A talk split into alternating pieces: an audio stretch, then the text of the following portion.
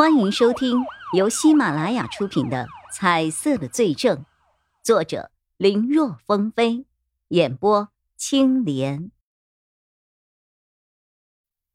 叶一辉按照曹永浩的指示，开始去调查死者的女儿。他赶往了死者女儿所在的学校。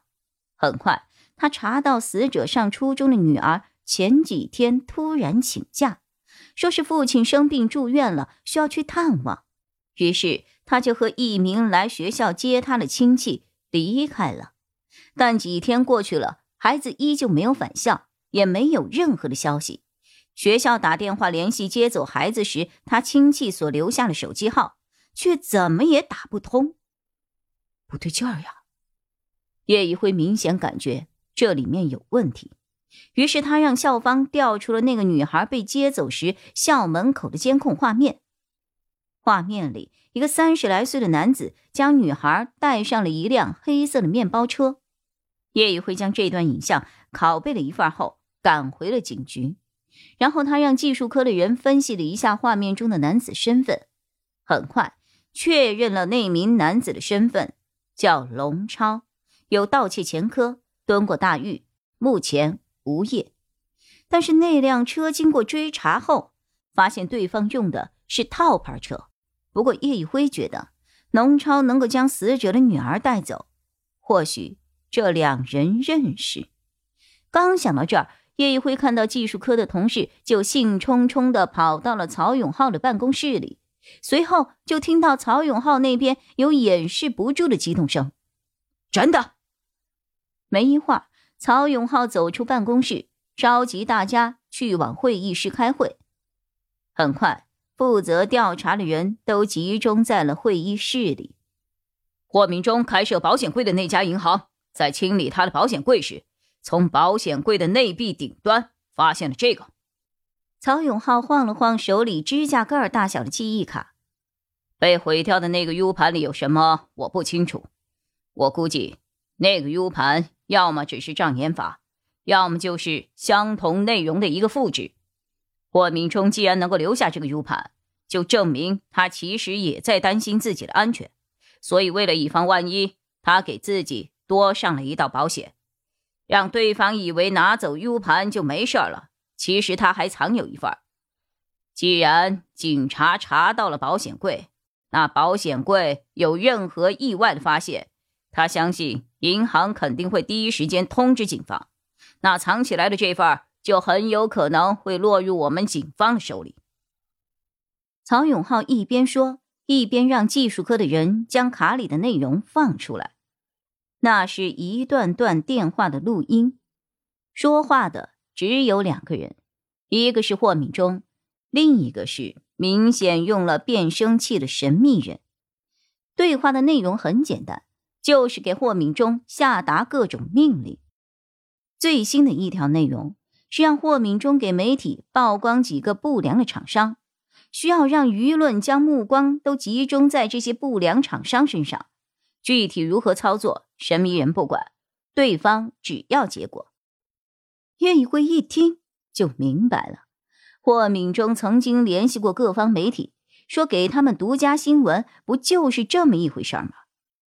在之后的录音里，主要围绕着两点，一个。是让霍敏忠曝光一些问题厂家，另一个则是让霍敏忠继续养鱼，多发展一些大小商家，并把他们制假贩假的信息都做好记录、做好账。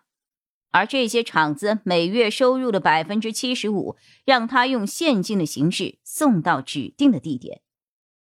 音频数量不多，里面的内容也不具体，并没有点名是哪些厂子。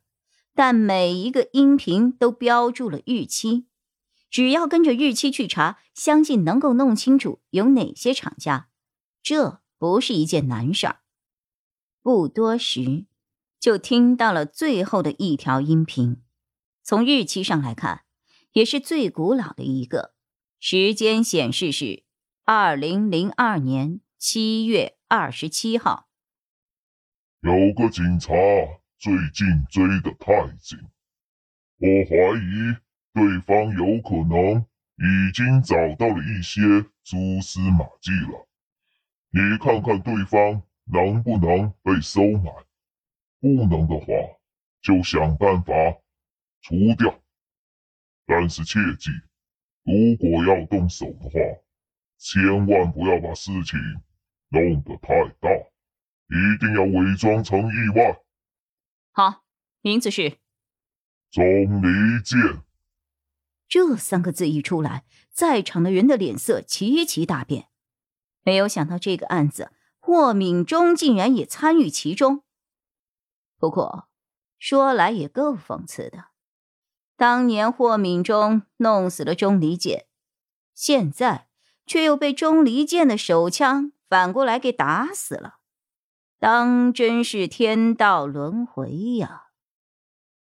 为什么？为什么？叶一辉和钟离眼两人齐齐喊道。语气中也带有了几分质问：“为什么我们不能参加专案组啊？”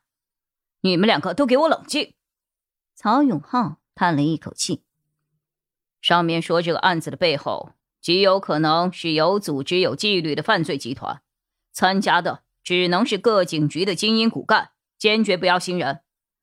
哎，我能够理解他们的想法。这个犯罪集团连警察都敢下手。”还有什么不敢做的呀？你们的经验还不足，去了万一遇到危险怎么办啊？曹队，易辉他是新来的，不能去，我理解。可我又不是新人呐。钟离眼还在争取。是你不是新人，但你忘了这个案子牵扯到谁了吗？在我们局里，我还能让你参与一些外围的调查，但现在这个案子被重新分配给了市局。我是无能为力了。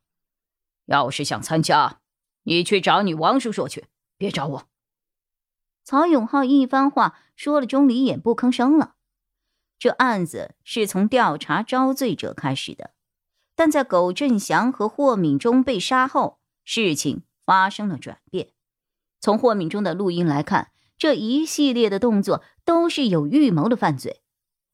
霍敏忠成了当年涉嫌杀害钟离剑的重要嫌疑人，而霍敏忠的背后还有一个下令的人，这个案子顿时就复杂了起来，有可能牵扯面极广，所以在多次讨论后，市局决定由他们接手。钟离眼也很清楚，他再怎么和曹永浩争论也是没用的，因为曹永浩在这个事情上做不了主。本来他还指望。叶一辉能够帮他破案，毕竟两个人是搭档。结果叶一辉也被排除在了市局所成立的专案组外了。这下好，算是彻底与这个案子无关了。本集播讲完毕，感谢收听。更多精彩内容，请在喜马拉雅搜索“青莲嘚不嘚”。